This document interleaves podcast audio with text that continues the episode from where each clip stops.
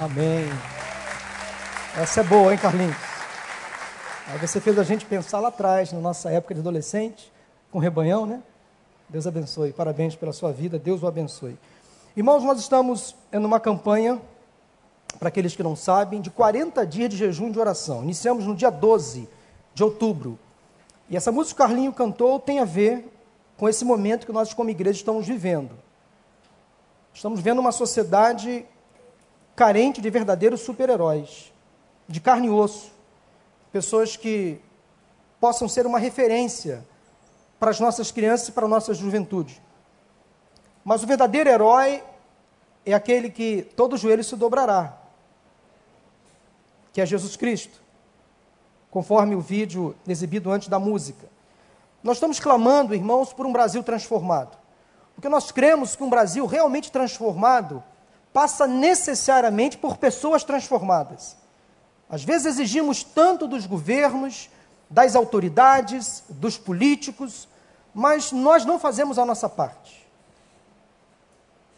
Nas vielas, nas ruas, nos becos, nas conversas, nós às vezes nos omitimos e não cumprimos o nosso papel como não só cidadão, mas como filhos de Deus. Por isso que uma nação transformada para um Brasil, ou por um Brasil transformado, é o clamor que nós estamos levantando aqui desde o dia 12. Estamos numa campanha de jejum e de oração por um Brasil realmente transformado, por vidas transformadas que transformem esta nação. Nós começamos a campanha no dia 12, vamos até o dia 20 de novembro, que é o dia do nosso aniversário. Vamos realizar uma caminhada de oração pelas ruas do bairro. Nós estamos entrando na segunda semana da campanha. Hoje é o décimo primeiro dia da campanha, já estamos na segunda semana. E o tema desta segunda semana diz respeito à situação do homem. E o texto bíblico que referencia esta segunda semana está em Romanos capítulo 3, versículo 23. Vamos ler juntos? Romanos 3, 20, 23. Pois todos pecaram e destituídos estão da glória de Deus. Vamos ler juntos? Pois todos pecaram e estão destituídos da glória de Deus. Esta é a situação do homem atual. Este versículo, ele nos aponta para pelo menos duas verdades, duas certezas. A primeira delas é que todos nós, sem exceção, somos pecadores e estamos distantes de um, de, de um ideal de Deus, ou seja, estamos separados da sua glória ou do centro da sua vontade. Esta é a verdade. A glória de Deus que o versículo faz referência é um padrão que Deus instituiu para que o homem pudesse andar nele. A partir de um perfeito reflexo da sua imagem e semelhança, a partir de uma, de uma perfeita comunhão entre ele, Deus e as suas criaturas. Quando Deus criou o homem, criou o homem debaixo de um padrão de excelência. Mas o homem rompeu este padrão. Adão, o primeiro homem criado, ele era assim.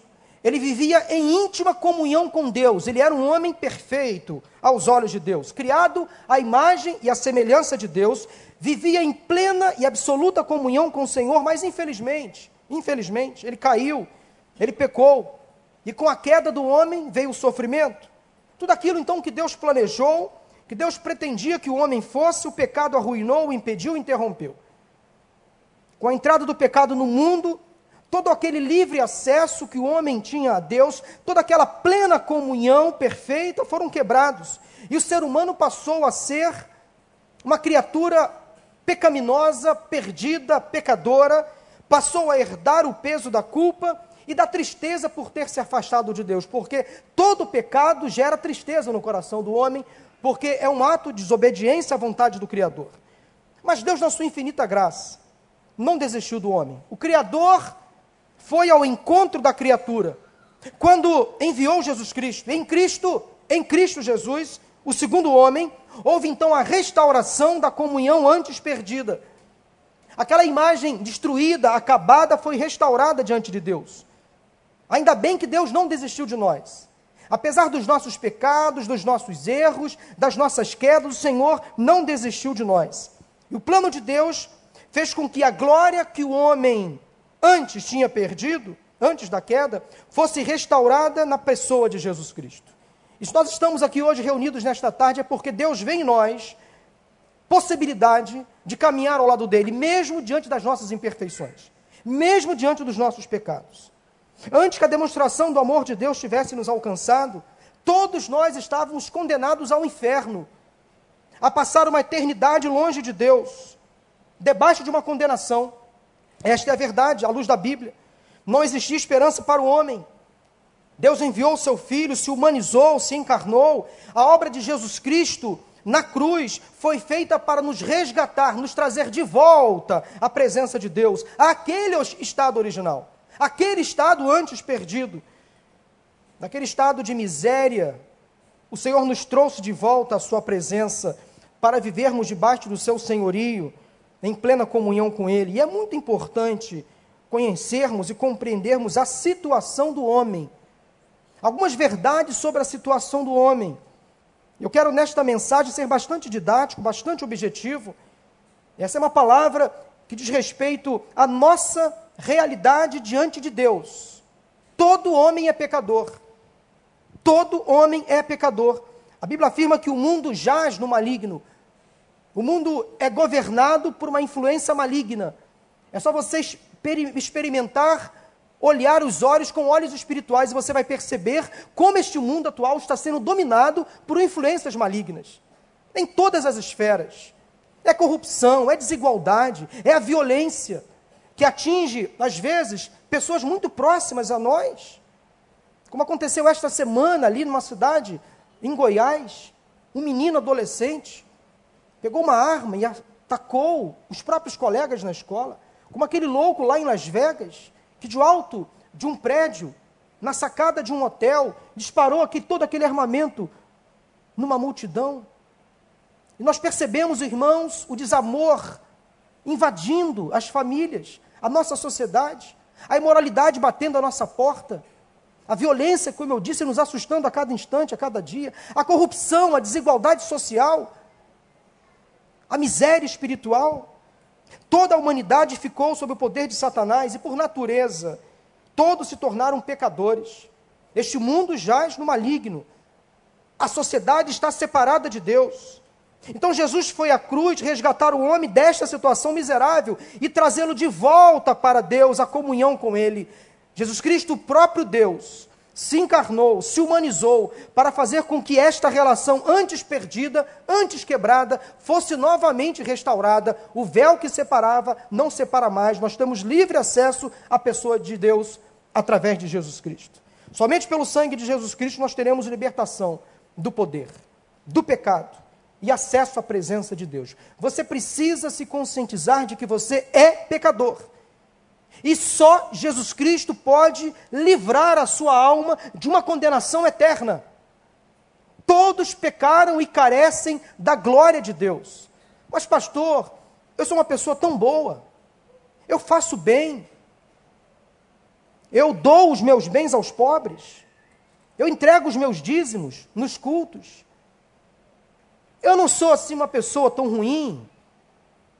Olha, eu conheço pessoas que são realmente mais. Mas eu, olha, não sou tanto. Será que Deus me ama? Ama. Mas será que eu vou para o céu? Vai, se você entregar a sua vida a Jesus. Porque só Jesus Cristo salva. Não há um outro caminho que nos livra da condenação eterna que o pecado nos impôs a não ser Jesus Cristo. E esta é a mensagem que a igreja vem pregando desde quando Jesus a instituiu. Ele, quando subiu, deixou-nos o Espírito Santo como consolador e nos deu como igreja esta missão de pregar o Evangelho. Só Jesus Cristo liberta o homem pecador de uma condenação eterna do inferno. Todo, toda pessoa precisa de Jesus.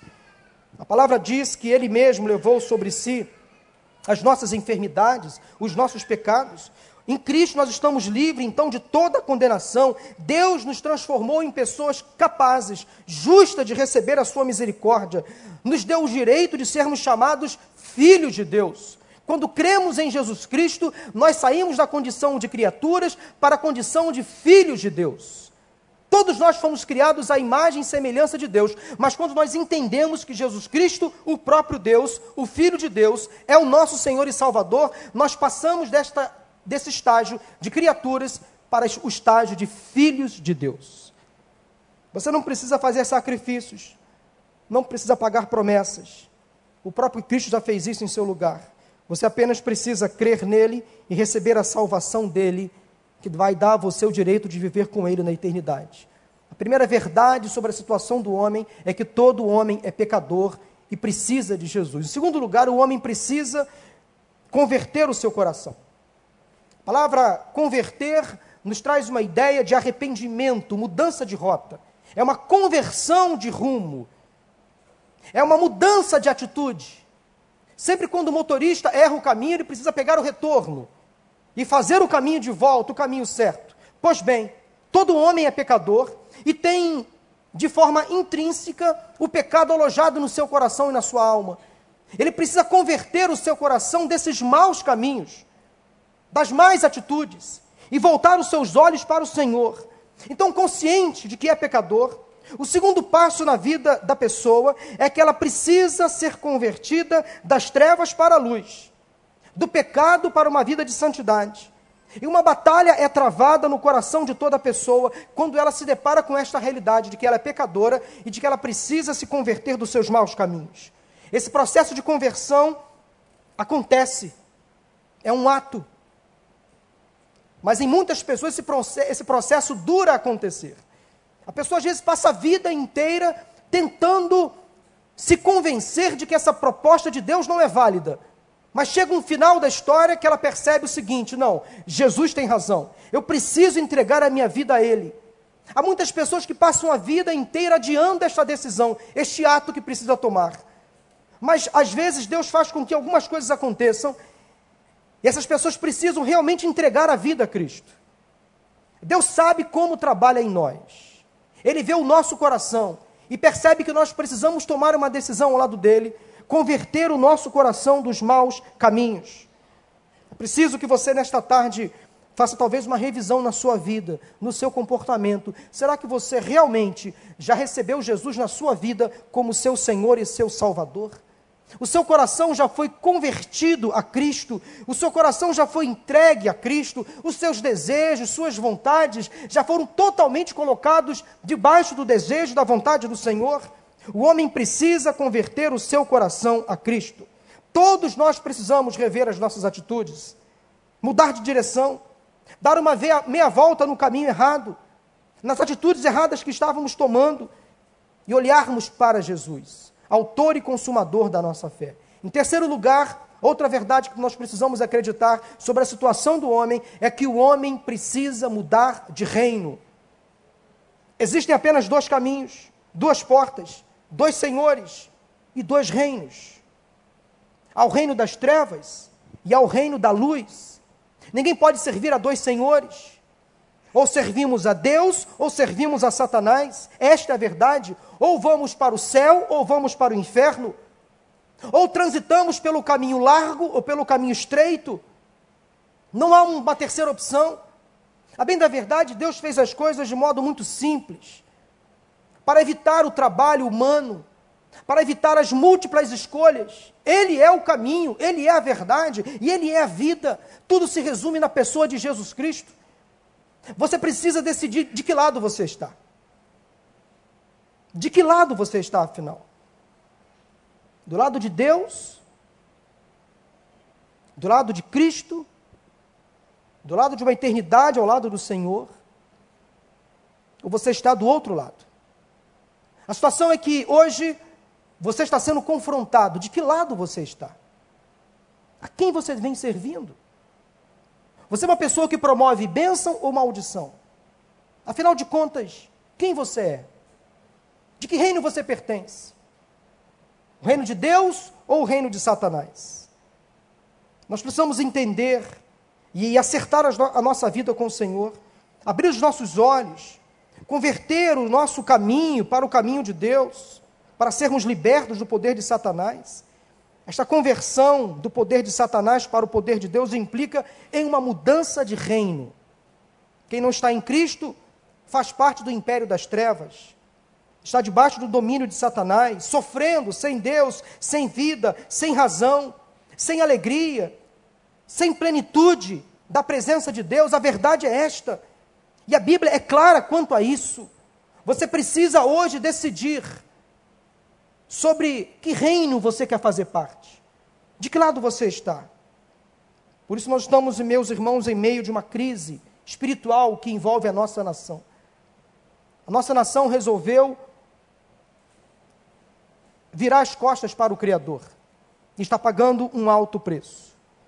Mas nós, como igreja, temos levantado um clamor, temos orado, temos pregado a palavra da verdade, que nos ensina a andar de acordo com a vontade do Senhor. O poder do Espírito Santo, a mensagem pregada pela igreja, gera nas pessoas mudança de comportamento. O Espírito Santo convence os pecadores dos seus erros. O Espírito Santo permite que essas pessoas, mesmo pecadoras, se convençam do seu pecado e mudem de rumo, mudem de reino, passem a servir tão somente ao Deus único e verdadeiro. Essas são as verdades sobre a situação do homem. Todo homem é pecador. O homem precisa converter o seu coração dos seus maus caminhos. E o homem precisa mudar de reino. Mas eu quero terminar essa mensagem falando agora sobre a ação da igreja. A segunda parte da nossa mensagem fala sobre a ação da igreja. O que devemos fazer agora como igreja? Será que nós devemos nos manter fechados? Usando um discurso exclusivista? Será que nós devemos ficar simplesmente aguardando o final dos tempos, de braços cruzados? Não. Essa ideia de alcançar o mundo para Jesus ainda é válida. O Evangelho de Cristo é ide, ide por todo mundo, pregai o Evangelho a toda criatura. Esta é a mensagem que Deus nos deixou, que o Senhor Jesus nos incumbiu de levar a mensagem do Evangelho de Cristo para todas as pessoas, inclusive as crianças, que hoje estão se tornando o principal alvo de Satanás, como vocês todos estão acompanhando. As nossas crianças precisam de salvação. Os nossos adolescentes precisam de Jesus. Os nossos jovens, adultos, idosos, todos, todas as pessoas que são pecadoras precisam de Jesus. A primeira ação da igreja é amar as pessoas que estão perdidas. É ir ao encontro dessas pessoas. É facilitar o caminho dessas pessoas a Cristo. É agir como Isaías, aquele homem lá, aquele profeta que disse lá no Antigo Testamento sobre alguém que surgiria, que prepararia o caminho do Senhor. Esse alguém foi João Batista que abriu o caminho para Jesus entrar com a sua mensagem, nós somos aqueles que hoje vão preparar o caminho do Senhor. Vão facilitar com que as pessoas que estão ao nosso redor compreendam a mensagem do Evangelho. Precisamos ir ao encontro das pessoas perdidas. João 3,16, o texto áureo da Bíblia, mostra o amor de Deus incondicional por todas as pessoas. Por todas as pessoas que estão perdidas, porque Deus amou tanto o mundo, ou Deus amou o mundo de tal maneira que deu o seu Filho unigênito, o Filho único, para que todo aquele que nele crê não pereça, mas tenha a vida eterna. Esta proposta é válida para os dias de hoje. Deus ama você. Deus ama o pecador. Ele se importa com o sofrimento do pecador. E ele usa as pessoas, o seu povo, para ir ao encontro dessas pessoas que estão perdidas, às vezes cegas nos seus pecados. O Espírito Santo, quando entra no coração da pessoa, escamas caem dos olhos e elas passam a enxergar o seu estado de pecaminosidade. E elas começam a entender de fato o plano de Deus com muito mais transparência. O amor de Deus pelo ser humano é incondicional. Há pessoas que não se acham pecadoras e acham que não precisam ter o um encontro com Jesus. Mas há um outro extremo de pessoas que se acham extremamente pecadoras e se sentem envergonhadas de estar na presença de Deus. Deus não me aceita como sou. Eu cometo muito erro, muitos erros eu não tenho jeito. Ninguém vai dar jeito em mim. Não, Deus dá jeito sim. Deus dá jeito sim. Não importa como você entrou aqui nesta tarde e noite. Não importa o seu estado, a sua relação com Deus. Deus te ama exatamente do seu jeito. E olha, vou dizer uma coisa para você. Deus dá jeito em você. Deus deu jeito em mim. Deus já deu jeito na vida de quantas pessoas aqui nesta tarde? Olha quanta gente. Já foram ajeitadas e ainda estão sendo, né? Porque esse processo não termina na conversão. O Espírito Santo entra na nossa vida no ato da nossa conversão, mas o processo de transformação é gradativo. A obra do Senhor, a santificação é um processo que começa e não terminou ainda. Só vai terminar quando estivermos com o Senhor na eternidade. Lá sim teremos um corpo glorificado, transformado.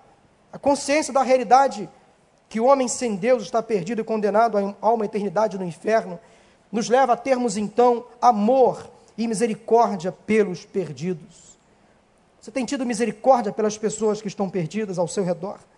Nós precisamos pedir a Deus que enche o nosso coração de amor, de compaixão, de misericórdia, de tal forma que possamos preparar o caminho dessas pessoas para que elas tenham um encontro real com Jesus, para que a salvação alcance cada uma dessas pessoas. A Bíblia nos ensina que a primeira parte do fruto do Espírito é o amor. E se nós estivermos cheios do Espírito Santo, teremos amor pelas pessoas, tanto as que têm Cristo, como aquelas que precisam de salvação. Eu espero em Deus que nesta tarde você ame os perdidos Tenha compaixão pelas pessoas que não têm ainda ou não tiveram ainda um compromisso com Jesus. Mas eu espero em Deus que se há pessoas entre nós nesta tarde que ainda não tiveram um compromisso, não fizeram um, uma entrega específica da sua vida a Jesus, que hoje, nesta tarde, haja salvação neste lugar. Que o Espírito Santo comece a trabalhar no seu coração, do jeito que você está, neste lugar, para ter um encontro real com Jesus. Um encontro que vai transformar a sua vida e a sua história. Quando Jesus percebeu que o seu tempo estava acabando, e ainda na companhia dos seus discípulos, ele reuniu seus discípulos para uma ceia por ocasião da Páscoa. O evangelista João escreveu dizendo que Jesus, um pouco antes de ir para todo aquele processo de sofrimento que nós todos conhecemos, João disse algo muito interessante. Ele falou que, tendo Jesus amado os seus, os seus discípulos, os seus seguidores, que estavam no mundo, amou-os até o fim. Este amor que nós estamos falando aqui, Jesus tem por cada um de nós. Ele nos ama, mesmo sendo pecadores, e a paciência dele é ilimitada. O amor dele é incondicional. Enquanto você ouve a palavra da verdade, você precisa se convencer de que Deus te ama e que Ele tem um plano específico para a sua vida ao lado de Jesus Cristo. Amor, ou melhor, amar, aos, amar os perdidos é a primeira ação que a igreja precisa ter. Em segundo lugar, a igreja, nós precisamos voltar ao primeiro amor. Sim, voltar ao primeiro amor. Vemos uma época de muito ativismo nas igrejas, muitos programas, gastos financeiros, muita tecnologia, o liberalismo invadindo muitos púlpitos, uma mensagem rasa sendo pregada uma mensagem que toda pessoa gosta de ouvir. Falar sobre pecado, sobre inferno, sobre o juízo de Deus, é, é, são temas que poucos pregadores gostam de pregar, porque isso implica em levar as pessoas a, a, a um estado de consciência. A pessoa, quando é confrontada com seus erros e pecados, ela fica incomodada. E muitos pregadores não querem incomodar, querem falar aquilo que as pessoas querem ouvir. Querem falar só de esperança, só de uma vida triunfalista, só de vitória. Sim, Deus nos promete sim viver em vitória. Deus nos promete sim bênçãos. Mas não, nós não podemos esquecer de que há um juízo sobre a terra. Há um Deus que pesa a sua mão sobre o ímpio, sobre o pecador. E o salário do pecado é a morte. E a igreja está aí para falar a verdade que está nas Escrituras. Nós precisamos voltar ao primeiro amor. Precisamos voltar ao início, à simplicidade, à calmaria, à tranquilidade de um momento a sós com Deus, reduzir a marcha, perceber que Deus fala conosco das mais diversas formas, de maneira muito simples, na quietude de um momento. Às vezes Deus está falando no nosso coração, voltar às coisas simples. É importante lembrar o que aconteceu na nossa vida, que esfriou a nossa relação com Deus, tirou talvez a nossa paixão pelos perdidos. Quem sabe Deus está falando com alguém aqui nesta noite, você abandonou o seu primeiro amor. Você abandonou aquele ardor que você tinha no início, aquela paixão de compartilhar o amor de Deus com entusiasmo. Você se perdeu ao longo da vida. Muitos crentes no início da sua vida cristã são muito entusiasmados, falam de Jesus, mas a vida cristã passa e essas pessoas parecem que se esquecem. Se esquecem dos frutos. Se esquecem de testemunhar de Jesus. Portanto, a exortação para cada um de nós nesta tarde é a seguinte: voltemos ao primeiro amor. Voltemos às obras que praticávamos no início. Voltemos a uma relação mais intensa com o Senhor. A exortação de Jesus em Apocalipse 2,4 é para nos arrependermos, dar meia volta, nos voltar ao início de todas as coisas, aos primeiros momentos da nossa vida com Deus. Quem sabe lá atrás você já teve intimidade com Deus, comunhão com Deus, e alguma coisa fez com que você se perdesse durante a sua caminhada. Volte ao primeiro amor. Volte ao início das coisas boas que você praticava lá atrás. Terceiro lugar, a terceira ação da igreja é pregar a palavra da verdade. Lá está isso em Efésios 1, versículo 13. Convencidos do Espírito Santo de Deus, nós pregamos a palavra da verdade. Diante então de um mundo, meus irmãos, tão difícil, envolvido em práticas erradas, pecaminosas, diante de uma sociedade coberta de pecadores, o papel da igreja também é denunciar o pecado ao pregar a palavra da verdade. A igreja não pode mais se omitir diante do seu ofício profético de ser a proclamadora da palavra que salva, que cura e que liberta.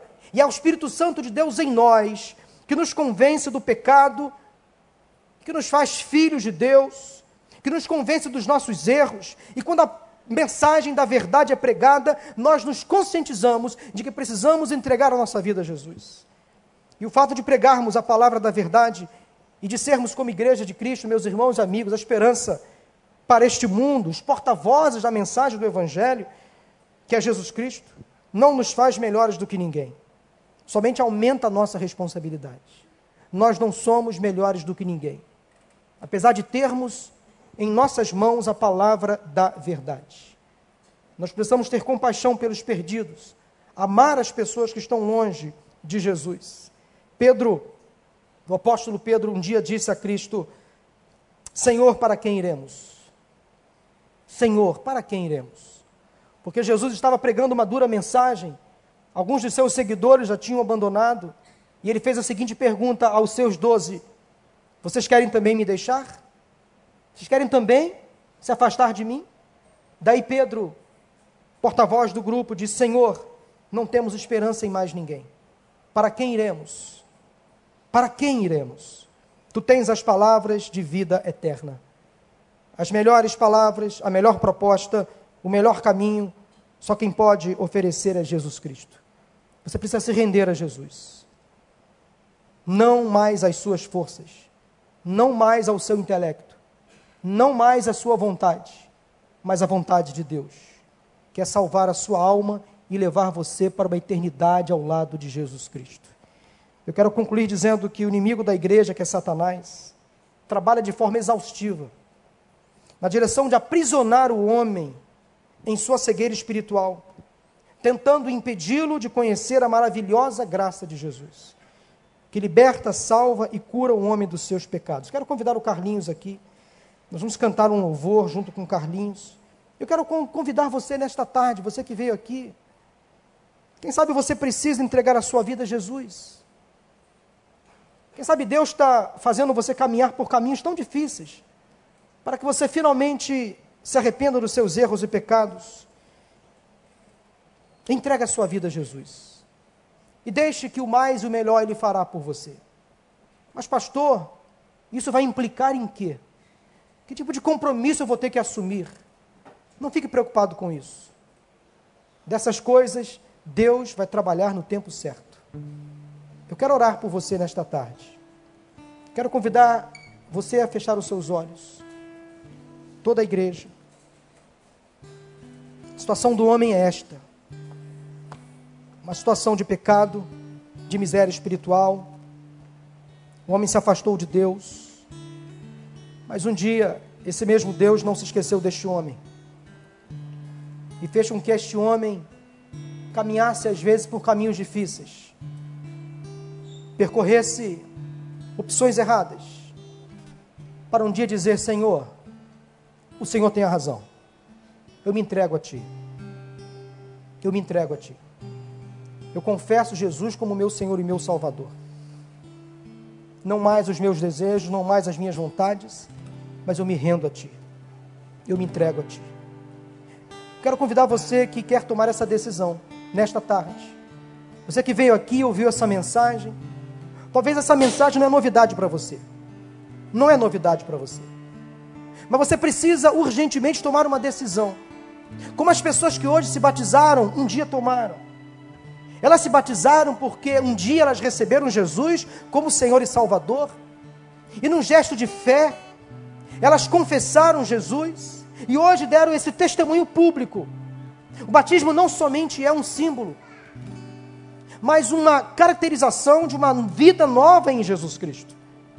A pessoa morre para o mundo, morre para os seus pecados, ela é sepultada nas águas do batismo e quando ela levanta, ela levanta como uma nova criatura. A exemplo de Jesus Cristo que um dia morreu, foi sepultado, mas ressuscitou. Eu quero perguntar se alguém nesta tarde que entendeu a mensagem, ou quem sabe você vem entendendo esta mensagem já há bastante tempo, mas ainda não se decidiu ao lado de Jesus. Volte ao primeiro amor. Volte para os braços do Pai. Volte. Ele tem um plano na sua vida. Quem sabe alguém afastado da igreja, do evangelho, do cristianismo, da fé cristã, percebe que é momento de ter esse encontro novamente, agora definitivo com Jesus, para nunca mais deixá-lo. Não convido você para mudar de religião. Não convido você para mudar de filosofia. Convido você para reconhecer que só Jesus Cristo salva você. Só Ele é o Senhor da sua vida.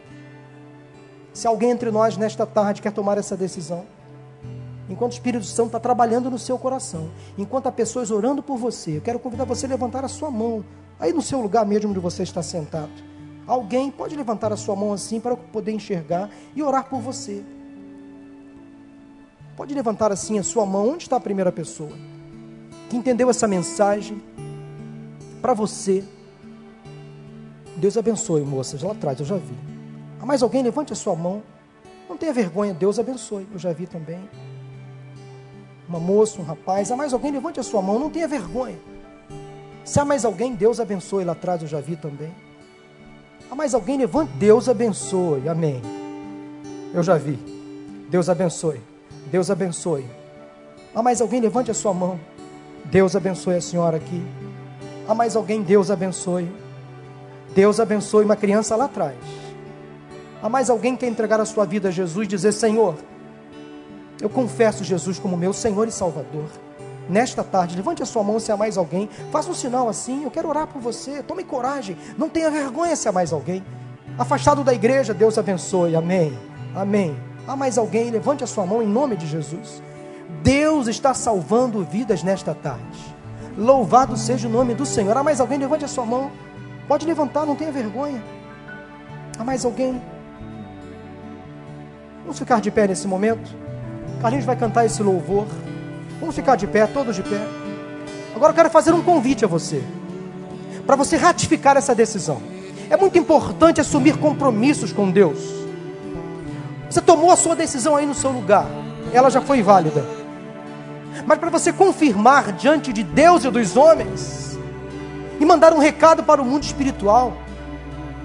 Eu gostaria que você saísse do seu lugar e viesse aqui nesse lugar aqui à frente. Eu vou orar por você. Pede licença quem está do seu, do seu lado. Pode vir aqui. Vem com quem está ao seu lado. Se a pessoa que está ao seu lado não viu você tomar a decisão, fale para ela: Eu levantei a minha mão, vamos lá na frente comigo? Vem cá em nome de Jesus. Pode sair do seu lugar e vem aqui. Eu quero os conselheiros da igreja aqui com essas pessoas. Pastor Samuel, vem cá. João, por favor, vem cá também. Vera, vem cá em nome de Jesus. Podem vir em nome de Jesus. Sai do seu lugar. Vem, vem cá. Vem, vem cá em nome de Jesus. Vem, vem cá. Vem, em nome de Jesus. Pode vir em nome de Jesus. Vem cá. Aquela moça lá atrás, aquele rapaz. Sai do seu lugar em nome de Jesus. Graças a Deus. Há mais alguém sai do seu lugar. Graças a Deus. Vem cá, isso. Miguel. Graças a Deus. Eu quero Vem cá. Isso. Pode vir em nome de Jesus. Vou regressar ao Mais alguém? caminho. Sai do seu lugar e vem aqui em nome de Jesus. ver as primeiras obras,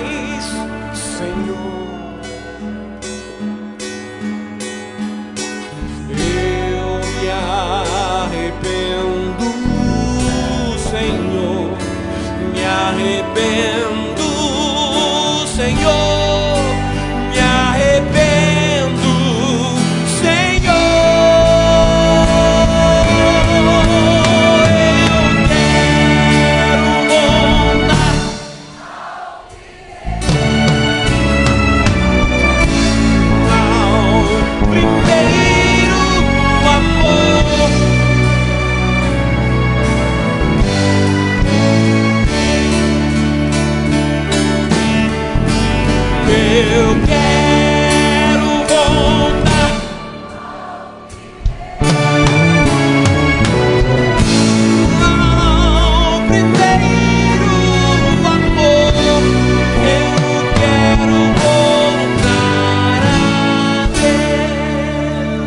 Acontecendo aqui nesta tarde e noite é o milagre, o maior milagre da humanidade a salvação de vidas.